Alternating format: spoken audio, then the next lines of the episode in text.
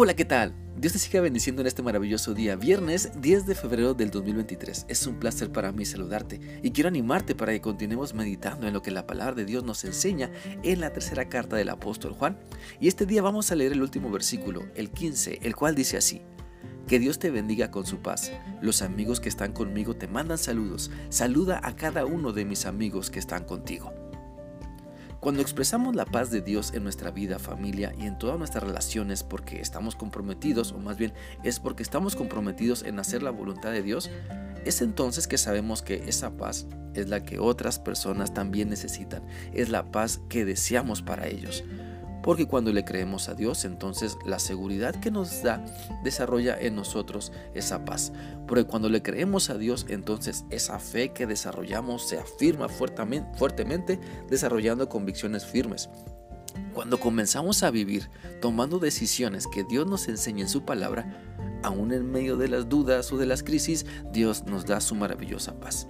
Por eso debemos esforzarnos en bendecir a otras personas con la paz de Dios. Y para ello no solo basta decirles un Dios te bendiga, no solo basta decirles la paz de Cristo, sino que es nuestro compromiso delante de Dios hacer lo que esté de nuestra parte para que ellos puedan experimentar la maravillosa paz que Dios les da.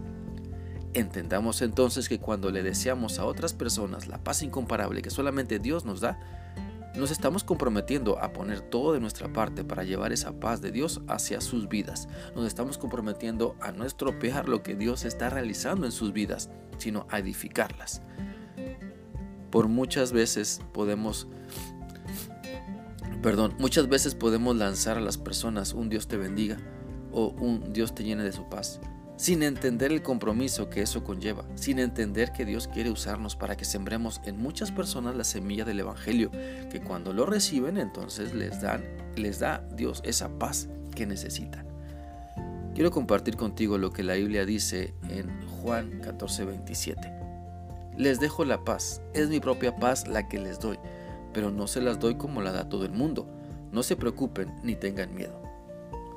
Mira, cuando confiamos en Dios y creemos que solamente Cristo hace la diferencia en nuestra vida para bien, entonces esa fe y confianza dan como fruto la paz incomparable que solo la presencia de Dios en nuestra vida nos da. Por eso yo quiero invitarte a pensar muy bien en que no puedes desearle la paz a otras personas si tú mismo no la has experimentado por medio de tu obediencia a Cristo. Nadie puede dar lo que no tiene, dice un dicho. Y tal vez lo que has hecho hasta ahora es decirle a las personas y desearles lo que has oído, lo que has leído, lo que te han dicho que Dios puede hacer.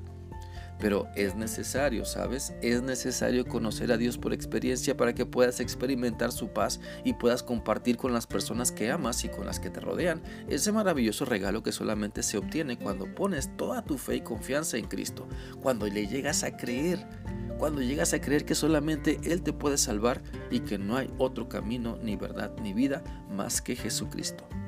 Te invito entonces para que permitas que el Espíritu Santo de Dios pueda guiarte para creer solamente en Él y que experimentes su incomparable paz y entonces sabrás lo que las demás personas tienen que hacer para experimentarla también. La Biblia dice en Job 42.5 lo siguiente. Lo que antes sabía de ti, oh Dios, era lo que me habían contado, pero ahora mis ojos te han visto, he llegado a conocerte.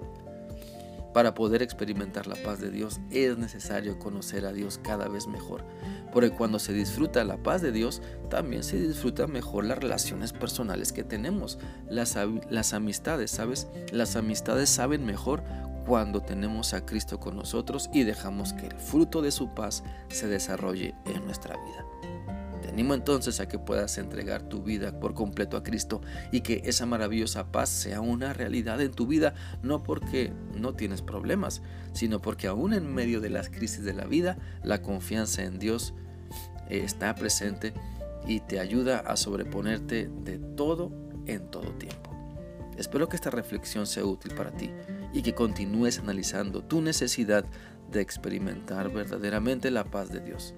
Que sigas teniendo un bendecido día. Dios te guarde. Feliz fin de semana.